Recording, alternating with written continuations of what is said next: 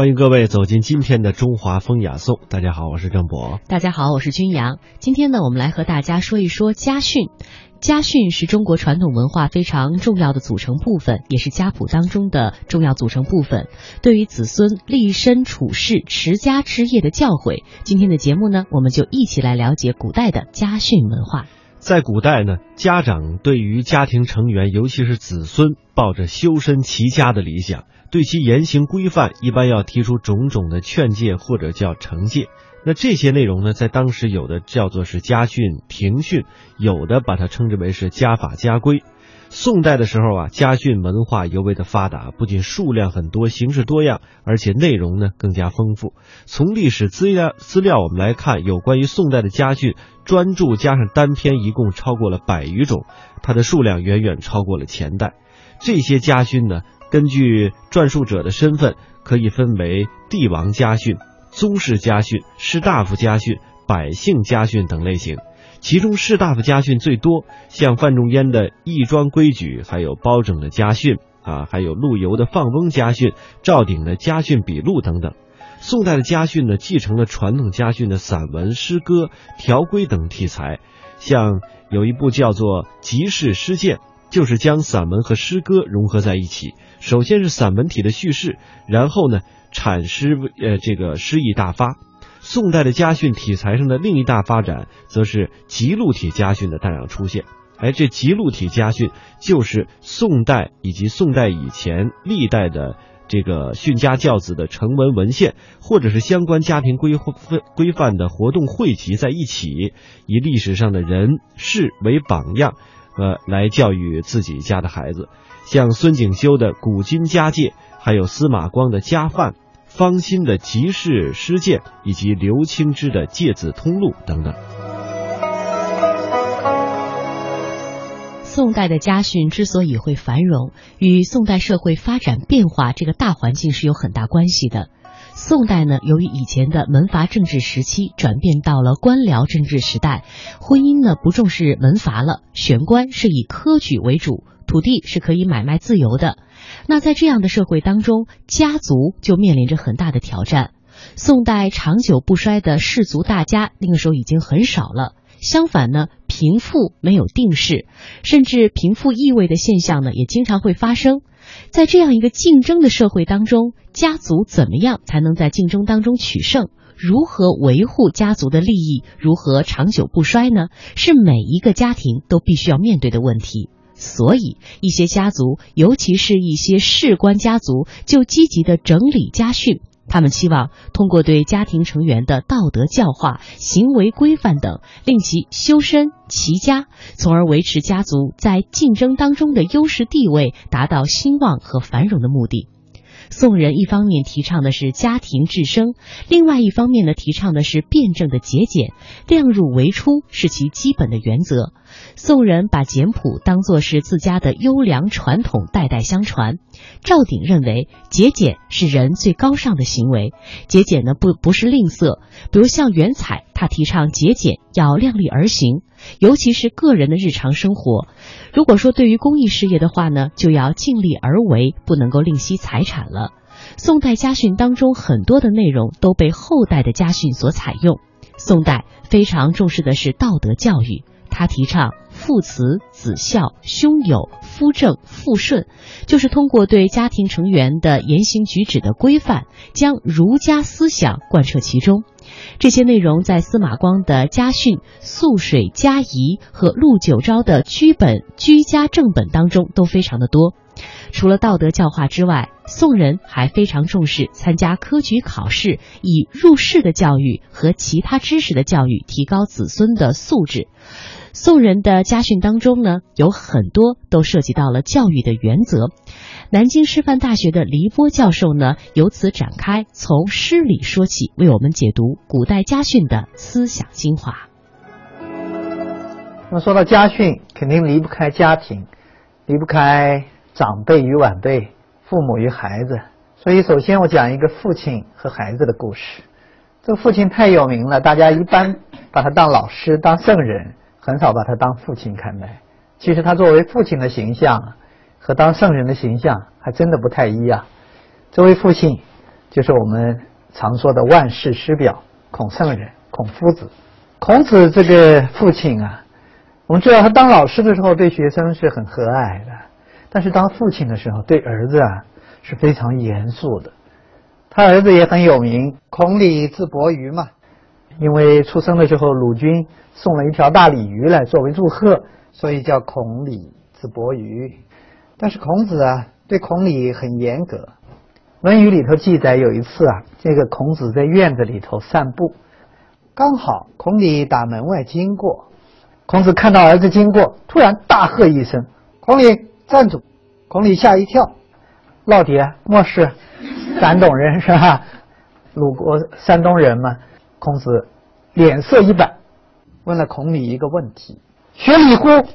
学礼了没有？”孔鲤当时很紧张啊，立刻回答：“木有，还没来得及学。”孔子立刻脸色一板，很恼火的说了一句话：“不学礼，无以立。”就是不学礼的话，没有办法立足在这个人世间。这就是一个父亲。对儿子的教育，我们讲家训嘛。其实历朝历代后世文人也都认为这是孔子礼仪治国最根本的所在。但是这个故事没有完，这只是一半前面还有一次，孔鲤也打门前经过，刚好他老爹也在院子里晒太阳。孔子一看到孔鲤在院子经过，突然来了精神。孔鲤，孔鲤吓了一跳啊。老爹的声音还是那么威严。老爹，什么事儿？结果这个孔子突然问：“学诗乎？学诗了没有？”这孔鲤吓坏了。啊，木有，还没有来得及学诗。孔子很恼火，说了一句话：“不学诗，无以言。不学诗的话，话怎么能说得好呢？以后不许说话。”你看孔老师对儿子要求就这么严格，也是大家认为孔子编选六经，有《诗经》。诗书礼乐易春秋，所以礼和诗是孔子最看重的东西。所以这个故事也反映了一个父亲对儿子的期望，两样必学的东西。但是我个人认为，最最重要的反倒是“学”这个字。我为学篇就讲学，诗和礼只是学习的对象，但是比对象还重要的是学本身。儒家更重视，非常重视。可以说是为学。我们都知道，其实历代大儒都有论述为学的篇目。那么在家训中，为学就是更重要的一块内容了，几乎历代大儒都有提及。那么在儒家里头，我们知道一个知识分子最重要的儒生八条：诚意正心，这个呃格物致知，修齐治平，修身齐家治国平天下。那么这里面一切的基础是什么？是学习。只有从学习开始，所谓的理想和信仰才能最终实现。那么，我个人提炼总结了一下，这个中国古代家训中有关为何学的，主要涉及了三个方面的问题。第一个就是我们刚才说的这个故事，就孔子不学诗无以言，不学礼无以立。请注意，这里面虽然。这个《论语》不算是古代家训的名作，但是这两句话却的确是家训名言，因为这是孔子作为一个父亲对儿子说的话，所以很典型。从儒家的修身角度上来讲，学是一切的起点。那么修身的作用到底有多大呢？后代有一个很有趣的人，号称晚清思想史上。最后一代大儒的曾国藩，他说过一句话，他说：“人之气质，由于天生，本难改变；唯读书，则可以变其气质。”这段话其实很简单了，类似于我们现在白话文了，不需要太多的解释。他就是说，人的气质是天生的。我觉得曾国藩大概学过心理学，心理学上也认为这个气质有先天遗传的成分。但是后天改变不是说不可能，啊，曾国藩认为唯有一途，怎么改变气质呢？学习读书，是不是这样？他说的很决断。曾国藩自己的例子我不用展开多说了，他太有名了。就包括我们文学史上，你比如说陈子昂，陈子昂大家都知道，唐诗革新运动的一面旗帜。但陈子昂在十八岁之前啊，只不过是一个街头小混混。那富二代，史料里记载，交友多飞鹰走狗之辈，也不上学，也不读书。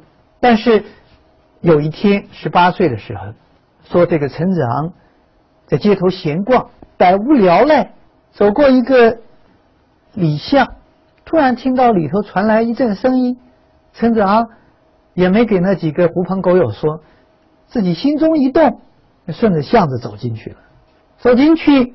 听到朗朗的读书声，原来里头是一个书院，有老师在上课，有学生在读书，他就站在书院的墙外，心中一动啊，觉得此情此景充满了莫大的诱惑，立刻回去之后，与那几个狐朋狗友割袍断交，然后呢，拼命的开始读书学习读书，三年之内不遍经史子集，三分五点。立志要有一番抱负，到了当时的京城，到了长安，然后怎么样？著名的故事大家都知道，有个老头卖琴，卖一千两银子，大家只是好奇，没人买。陈子昂复吟古琴，说我今世琴艺，三天之后凤凰阁上，大家可以听我一展琴艺。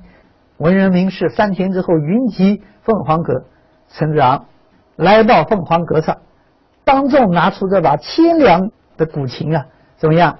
当众摔琴，一下就把这千两的古琴给摔了，千两白银的古琴啊，就这么给摔毁了。当时一下众人皆惊啊。结果陈子昂气宇轩昂啊的时候，说：“文人士大夫，当身怀天下之志，何精精于琴艺乎？啊，音乐这只是小道，在他看来，凌人之道。所以，我。”闭门苦读，有治国之才，文章惊天下。曹丕说的嘛，文章乃经国之大业，所以我写下诗文百篇，奈何无人识我之才。所以子昂不得已摔琴换名，请大家看看我的才学。这时候分发作品，结果大家一看，哎呀，奇文啊，奇才啊！陈子昂名声大振，一时作品洛阳纸贵。但这个改变从哪里开始的呢？我们可以想象，在长安凤凰阁上，陈子昂那种雍容气度、那种轩昂的气势，这如果只是一个街头小混混，是肯定到不了这一步。包括很多啊，不只是陈子昂，大家知道，连苏东坡的父亲苏辙、苏轼的父亲苏洵，二十八岁之前也是游手好闲，二十八岁始读书，大器晚成。一读书怎么样？人的气质变了。精神境界变，你看到苏洵到最后也是唐宋八大家，所以这个曾国藩讲，读书是可以改变气质的唯一的途径，也就是说，学习是可以改变人的气质的。腹有诗书气自华，所以学习对于个人的修身来讲，个人的人生来讲，起着决定性的作用。接下来我们来说一说朱熹。宋代著名的思想家朱熹是孔子之后又一集大成者，位列孔庙十二哲人之内，被后人尊称为是朱子。清华大学的彭林教授接下来会为我们生动的讲述朱子家里的出现、流传，并且为我们解读其中深刻的内涵。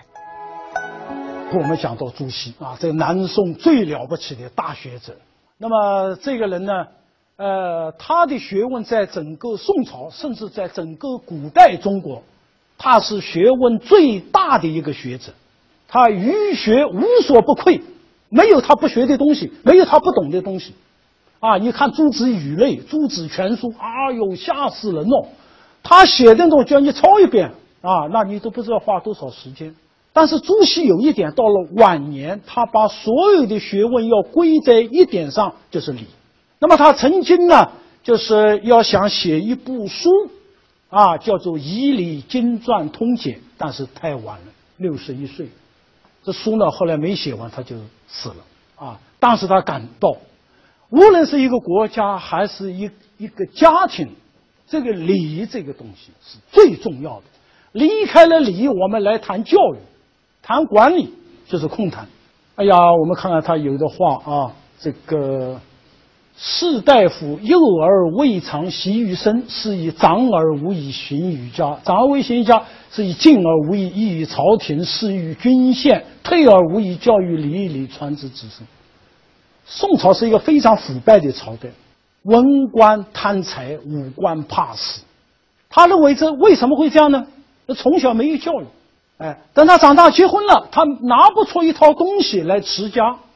哎再往上到朝廷里面去，他拿不出一套东西来治理天下，啊，呃，退休了，按照古代的传统，这士大夫回去以后都做老师的，啊，你又有知识又有实践经验，哎，这个时候呢，他也拿不出东西来教子孙，啊，所以他这个里面呢，呃，讲的很那个。那么这时候他一看呢，司马光的那东西啊，比仪礼是简单的多了。但是，一般的老百姓还是看不懂啊，怎么办呢？再对对他进行一个加工。